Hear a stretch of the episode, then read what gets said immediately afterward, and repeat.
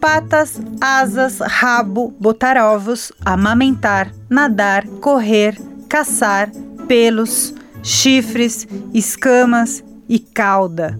Quando falamos de reino animal, pensamos em características como essas, não é isso? No oceano há uma infinidade de animais e seres que o ser humano nem sabe que existem. Pesquisadores afirmam que o homem conhece mais a lua do que o próprio mar onde mergulha.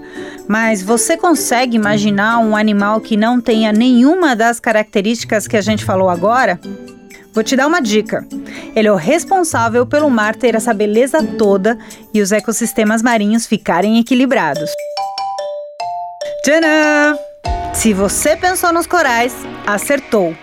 Embora muita gente acredite que os corais são apenas plantas ou algas, na verdade eles são animais. Isso mesmo. E hoje, aqui no primeiro episódio do podcast Coralizar, eu, Paulina Chamorro, vou te explicar tudo sobre o que são corais e como eles ajudam na saúde do oceano. Vem comigo! Coralizar. Coralizar. Coralizar. Coralizar.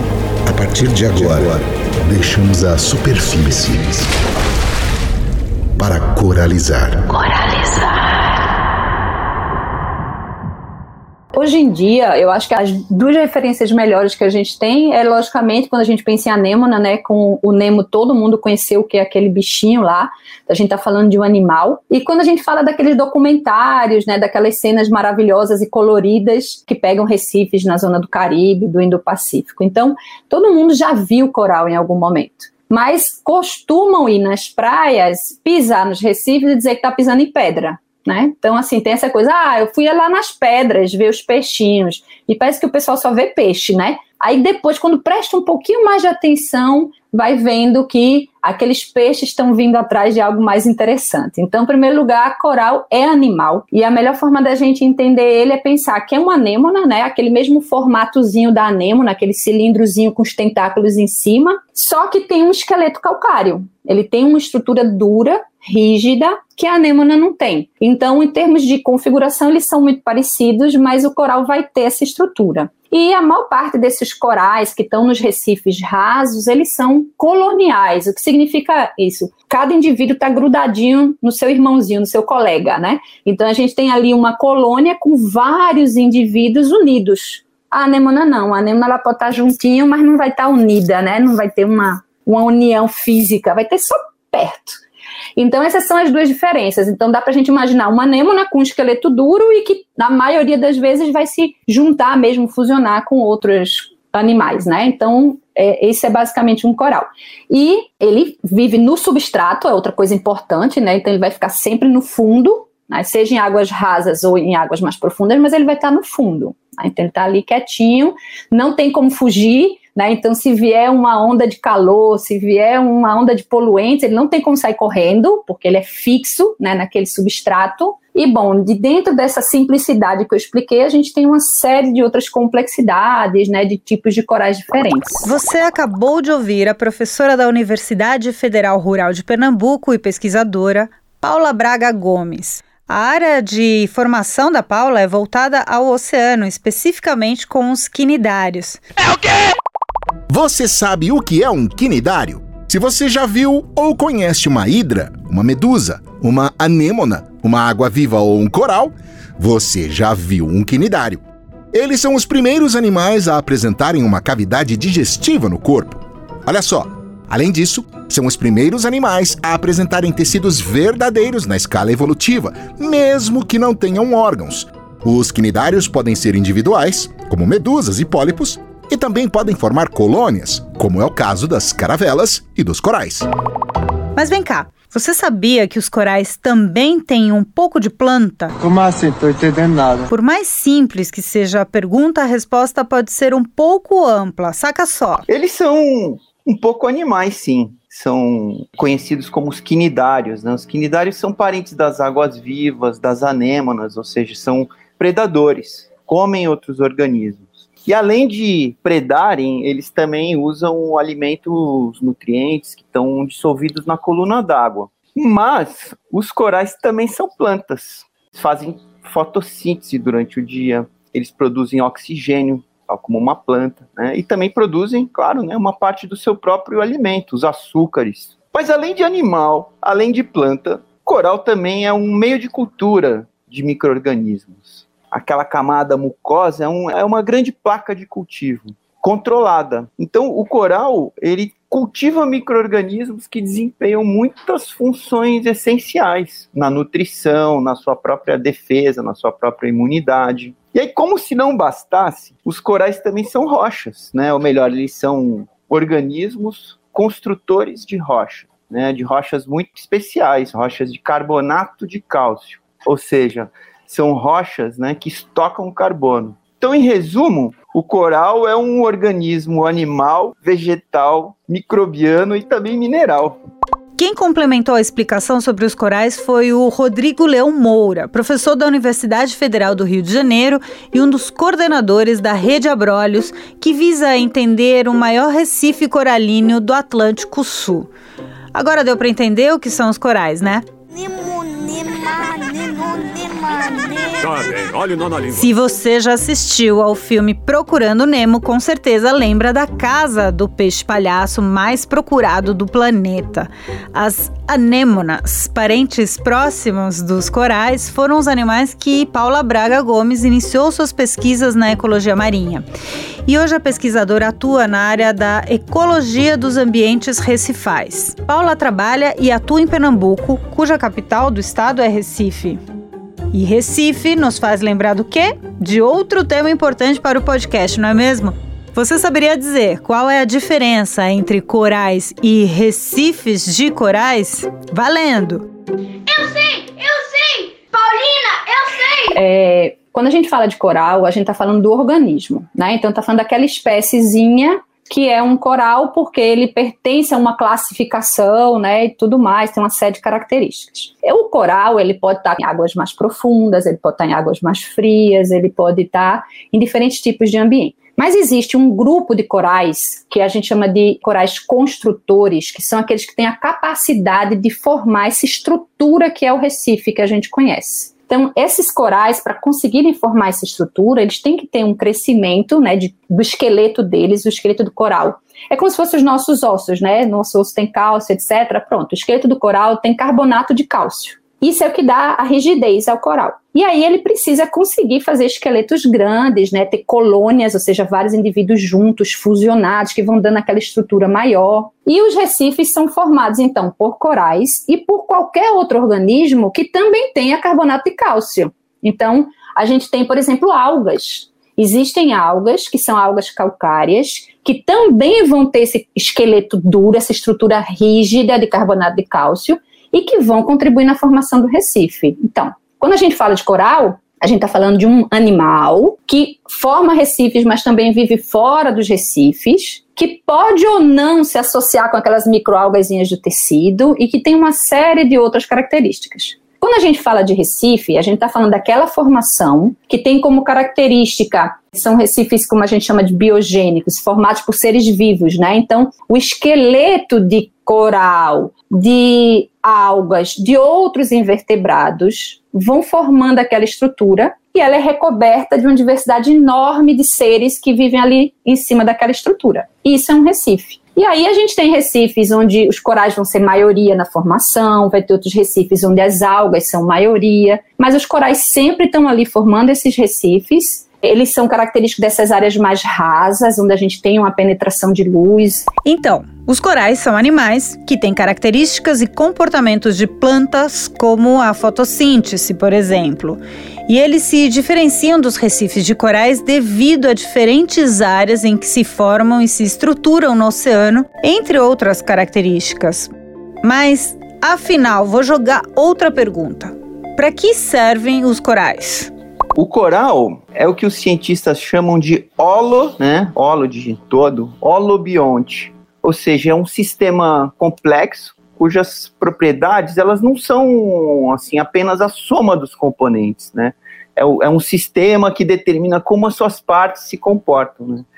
Inclusive o, os holobiontes, né, eles, eles se comportam muitas vezes como uma unidade evolutiva única, apesar de serem compostos por organismos muito diferentes. E essa, essa teoria do holobionte, que foi baseada no estudo de corais inicialmente, ela hoje tem aplicações em muitas áreas, inclusive na saída. E ela foi desenvolvida por uma grande cientista, mulher, né, uma americana, chamada Lynn Margulis, acho que foi um dos grandes nomes da ciência do século 20 21, faleceu recentemente. Foi uma educadora, uma comunicadora de ciência, né, uma, uma rebelde no mundo da ciência, né? Eu estava sempre enfiada em controvérsias. E essa ideia que a Margulis desenvolveu, ela ela foi muito influenciada pelaquela teoria de Gaia, né, que é o pilar do ambientalismo, né, da Terra como um superorganismo conhecido pelos textos do James Lovelock, né, com quem a, a Margulis trabalhou em parceria durante algum tempo. No mundo, não há um número específico sobre a quantidade de espécies de corais existentes devido às divergências entre pesquisadores. Mas no Brasil, há uma estimativa. Quantos corais existem na costa brasileira e de que forma os nossos corais se diferenciam dos demais ao redor das águas do planeta? É, no Brasil, se a gente considerar esses corais que vivem em águas rasas e que formam nossos recifes, construtores de recifes, a gente tem menos de 20 espécies, né? Em torno de 18 espécies. Está havendo mudança em algumas classificações, então esse número está oscilando, mas são menos de 20 espécies. E isso é uma riqueza muito baixa, é uma quantidade baixa de espécies se a gente comparar outros lugares do mundo. No entanto, a gente tem algumas características muito importantes. Primeiro, a gente tem alguns gêneros muito antigos, chamados relíquias. O que significa isso? São gêneros de corais que haviam em vários lugares do mundo há milhares de anos, foram desaparecendo e permaneceram só na costa brasileira. Então, existem gêneros, como o gênero que são endêmicos, exclusivos nossos, e que contam uma história evolutiva de milhares de anos, que não existe mais em outros lugares. Uma outra característica muito legal dos nossos recifes, dos nossos corais, no caso, é o endemismo, ou seja, essas espécies exclusivas. Um terço dos nossos corais só tem no Brasil. Então, é aquela história de que se desaparece da costa brasileira, está desaparecendo do mundo e está deixando de contar uma história de milhares de anos. Né? Então, a gente tem uma responsabilidade muito grande com essa exclusividade. Por falar em história, já parou para pensar que, pelo tempo de existência de um coral, quantos episódios importantes esses bichinhos já presenciaram? E olha que a gente está falando de milhões de anos. Eles são as próprias testemunhas da história. Podem ser datados assim como as árvores são datadas pelos anéis dos troncos. Isso é muito legal. Há corais, inclusive, que são datados de épocas em que as temperaturas eram extremamente diferentes das que vivenciamos hoje. Incrível, né? Mas com o avanço das mudanças climáticas e suas consequências desastrosas, e com o cenário atual da poluição marinha, como seria um mundo sem corais? Essa realidade pode acontecer? Está perto de acontecer? Hoje já há um entendimento é, geral de que o gás carbônico é um dos principais responsáveis pelo aumento da temperatura do planeta porque ele desencadeia o chamado efeito estufa, ele não deixa que o, a, o calor, a energia se disperse pelo espaço. Mas o que a gente conhece menos e que interessa muito a nós, cientistas marinhos, e interessa na verdade a todo mundo, é o segundo efeito do CO2. O CO2, além de ser causador do efeito estufa, ele acidifica a água do mar. Então ele faz com que o pH da água do mar seja reduzido. Esse é o segundo efeito do CO2. E, na verdade, o que pouca gente é, reconhece ainda é que a maior parte do CO2 que já foi lançado na atmosfera, ele não está na atmosfera, ele está se dissolvendo no mar. O mar é o destino final de boa parte desse CO2 que está causando uh, o aumento da temperatura, por exemplo. E aí, qual é a relação disso com os corais? À medida em que o pH da água do mar ele é reduzido, os corais e outros organismos que fazem esqueleto de carbonato de cálcio, eles têm mais dificuldade. Fica mais difícil para esses organismos construírem os seus esqueletos. Ou seja, fica mais difícil para que eles não só construam as estruturas, mas também para que eles aprisionem o carbono em longo prazo. Então existe uma conexão direta entre o que está acontecendo na atmosfera e o que está acontecendo com a água do mar. O pH está sendo reduzido rapidamente e isso implica no declínio dos corais. Então, os recifes do futuro eles terão menos corais, eles terão menos organismos construtores, fabricadores de carbonato de cálcio. Isso já aconteceu na história geológica do planeta. Nunca com um gatilho antropogênico humano. Então, os recifes do futuro terão menos biomineralizadores, terão mais organismos filtradores, como esponjas. No caso dos recifes da Amazônia, a gente consegue ter essa ideia de janela do futuro. Por quê? Primeiro, o pH da água ali é menor em função da interação do rio com o oceano. O oceano é muito mais alcalino do que o rio. Sem falar de que a turbidez é intensificada. Então, um dos cenários de mudança climática é intensificação do ciclo hidrológico, são mais chuvas, chuvas torrenciais, grandes inundações, ou seja, muito carreamento de material para o oceano, tal como acontece lá na foz do Amazonas. Então, o que a gente tem ali é um recife com poucos corais, com estruturas grandes, porém de feição erosiva, e um recife recoberto principalmente por organismos filtradores, tais como esponja. Portanto, o recado foi dado. Preservar os corais não é tarefa para amanhã, é para ontem. Olha, eu vou trazer outro dado também desse relatório. A área perdida é maior do que todo o coral vivo na Austrália. Olha só, pelo menos a esperança é que alguns recifes apresentaram capacidade de recuperação. Ufa, né? A gente vai viver! E se as pressões sobre eles diminuem, os recifes podem se recuperar dentro de uma década. Mas além da importância nos ambientes para a vida marinha desses animais, tem um fator emotivo aí de milhares de pessoas impactadas diretamente por eles. Pesquisadores, cientistas, pescadores, caiçaras, outras populações litorâneas, entre outras pessoas próximas dos corais que têm um envolvimento afetivo, como uma lembrança mesmo, assim como a pesquisadora Paula Braga Gomes. Eu percebi isso outro dia, não faz muito tempo, conversando com um grupo de alunos né, de graduação, e eles me perguntando como é que eu cheguei a, a, essa linha de pesquisa atual, né, como é que eu fui minha formação. E aí eu percebi que, na realidade, eu cresci, né, eu não nasci em Recife, mas eu cresci em Recife, uma cidade costeira, cujo nome já né, nos remete a esse ecossistema.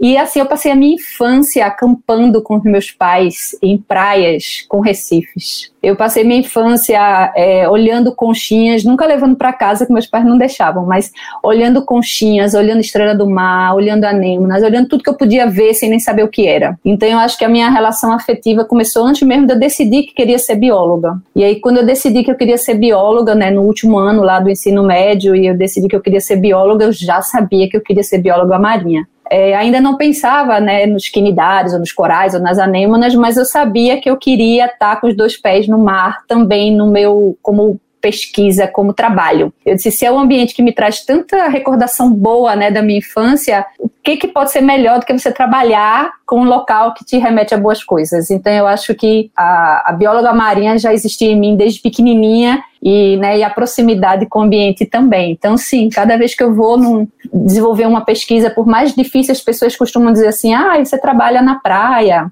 que lindo, que maravilhoso. É lindo e é maravilhoso, mas é um trabalho duro, como qualquer outro, né? Sol, calor, é, os riscos de mergulho, você se corta, você se machuca, isso acontece. Mas eu vou com prazer, eu volto com prazer e tem a, a afetividade muito relacionada. É, eu percebi isso não faz muito tempo. Proteger os corais não é só proteger o meio ambiente, é proteger a história, as memórias, os afetos e a paisagem natural do planeta. Eu sou Paulina Chamorro e vou ficando por aqui. Esse foi o primeiro episódio do Coralizar, uma iniciativa do WWF Brasil e do Instituto Neoenergia. Na próxima edição, vamos falar sobre mudanças climáticas e o branqueamento de corais. Espero você! Hora de voltar à superfície. Até o próximo Coralizar. Coralizar.